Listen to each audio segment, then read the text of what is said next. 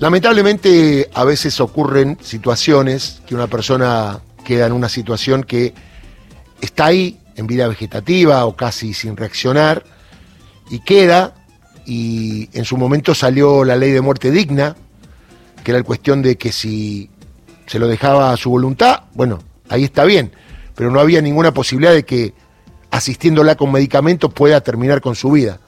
Generalmente estas personas están sin conocimiento y lo tienen que hacer los familiares. Bueno, ayer tomé conocimiento y esto, que bueno, debería estar en los diarios, más allá de la reunión clave por las figuritas, que está muy bien que esté, pero es un proyecto de ley sobre ley de muerte voluntaria médicamente asistida. La verdad que muy interesante, la estuve leyendo. Eh, ya ha habido, obviamente, tratamiento, aunque sea en off, de muchos diputados y senadores, pero me llamó la atención que está el diputado nacional de Frente de Todos, es ministro de Salud, Daniel Goyán, que obviamente por su expertise conoce del tema, y me parece que es un buen asunto para debatir. Yo tengo un caso muy particular de un amigo, muy amigo, que hace más de cinco años, su mujer tuvo un accidente de tránsito y está ahí. Y él la va a ver dos veces por semana y hay música, y debe ser terrible, ¿no? Ve cómo se deteriora día a día y el corazón aguanta. Y bueno, eh, no se pusieron de acuerdo con los hijos para una muerte digna, sigue asistida, y el tiempo pasa. Y yo digo, ¿qué pasa con los que están cuidándolo, ¿no, Mariana? la familia. Me preguntaba si es lo mismo esto de la muerte asistida con eutanasia. No sé si. Ahora le vamos a preguntar. Doctor Daniel Goyán, ¿cómo le va tanto tiempo? Bienvenido a Radio Nacional para todo el país. ¿Qué tal, Darío? Buenos días, ¿cómo les va? Buen día. Qué buen momento para tocar temas más profundos de lo que es la coyuntura, ¿no? Digo, esto va mucho más allá del fragor político, de la lucha. Y digo, esto tiene que ver con solucionarle problemas a la gente, ¿no?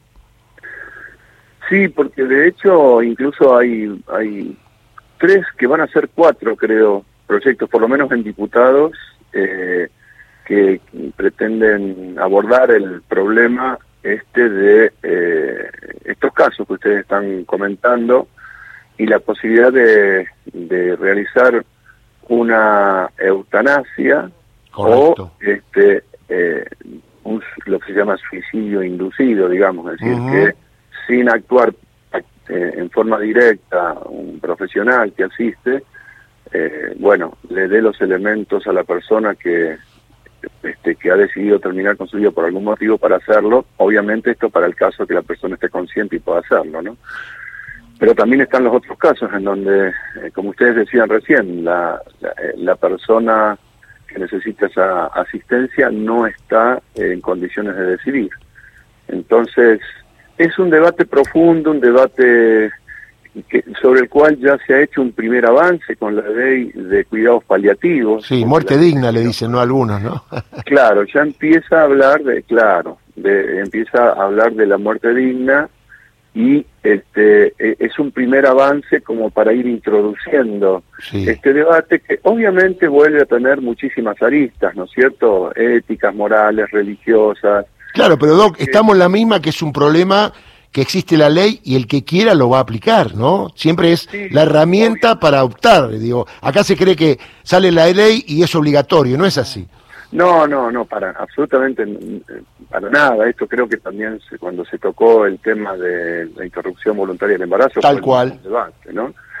Entonces, pero digo, eh, eh, es una cuestión eh, que tiene que ver también con que a, ah, tampoco va a ser obviamente obligatorio para ningún profesional, porque porque también genera, eh, en el caso que esta ley salga, la famosa eh, objeción de conciencia, ¿no? Claro, y, en ese caso, y en ese caso también, este, uno que está en, en, el, en, el ambiente desde hace muchos años, es como que se nos preparó desde nuestra vida, más allá de después de la cuestión religiosa, que también muchas veces incide, pero se nos preparó muchas veces esto eh, de, de, mantener la vida, se nos hizo esa idea en la cabeza de que nosotros teníamos que mantener la vida, y después hay momentos en donde uno dice, ni a un animal uno lo deja sufrir en forma permanente cuando ve que ya no tiene ninguna chance.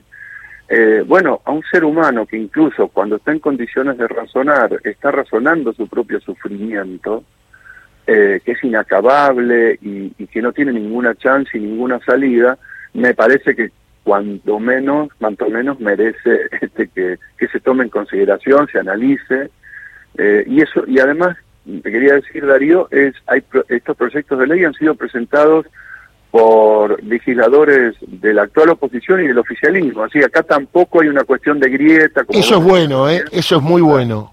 Esto demuestra que se puede dialogar, ¿no? Llevándolo a otro terreno. Eh, mira, si uno, si uno pudiera eh, mostrar públicamente, que obviamente no se, no se debe hacer, las charlas que uno tiene eh, cotidianamente en la privacidad con muchos legisladores sobre estos este, eh, acontecimientos desgraciados que han pasado en el país este último tiempo, estos últimos tiempos, con, con, con el hecho brutal final del intento de magnicidio de nuestra vicepresidenta. Pero digo, eh, esto no fue solamente ese momento, ya venía de antes esta cuestión del discurso de odio, y uno habla con determinado tipo de legisladores en un bar, en un café, en el despacho, en la oficina, y, y hay un nivel de diálogo que después lo que uno nota es que no se traduce en las, los lineamientos oficiales eh, que, en los cuales están agrupados estos legisladores y estas legisladoras. Es decir, hay como una diferencia entre lo que uno charla con muchos de ellos y después lo que aparece como línea política, que ninguno de ellos sale a desmentir, creo yo, por un temor a, ser escrachado por los grandes medios. Eh, masivo de comunicación que sí están en una política de exacerbación de la violencia eh, todo el tiempo, no de Totalmente de acuerdo, Daniel. Yo creo que eh, quien está más eh, endiablado, por llamarlo de alguna manera, son los medios que le dan a veces letra a la oposición y hay algunos de ellos que no la quieren aceptar, ¿no? No, no, claramente. Hay algunos que no, creen, no quieren entrar en ese juego siquiera y cuando le hacen algún reportaje intentan hacer algún tipo de malabares como para no terminar eh, diciendo, manifestándose abiertamente en contra de este tipo de violencia, porque el sector de la oposición, que sí tiene como política la violencia, hacer eh, este, su política con un discurso violento, eh, es como que los retan, los, los al, al, día siguiente los cuestionan e internamente eh, tengo casos de, bueno, yo no puedo hablar porque obviamente este, son eh, eh, conversaciones privadas, pero que después van y le dicen, vos sos un kirchnerista, te bajaste.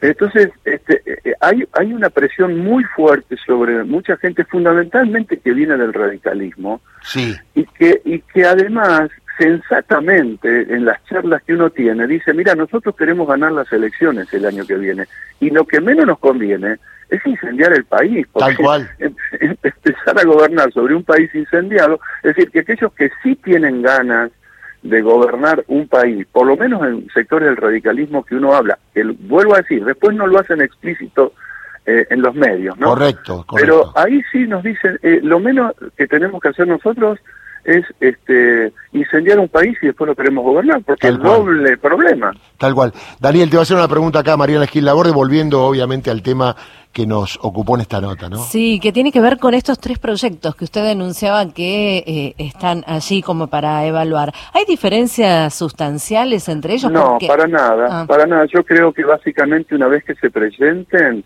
eh, y se traten en las comisiones respectivas, seguramente se va a poder avanzar en un dictamen único de un único proyecto, porque son muy, muy parecidos, son matices, pero prácticamente todos plantean, eh, su articulado es muy, muy, muy parecido.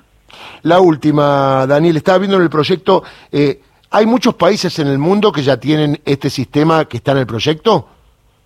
Sí, hay países, hay países, Colombia, países europeos varios, este, hay, hay ya países en donde esto ya hace tiempo que se trató y se puso y se puso en marcha y por eso no es una novedad que, que, se pueda tratar en la Argentina una, para nada.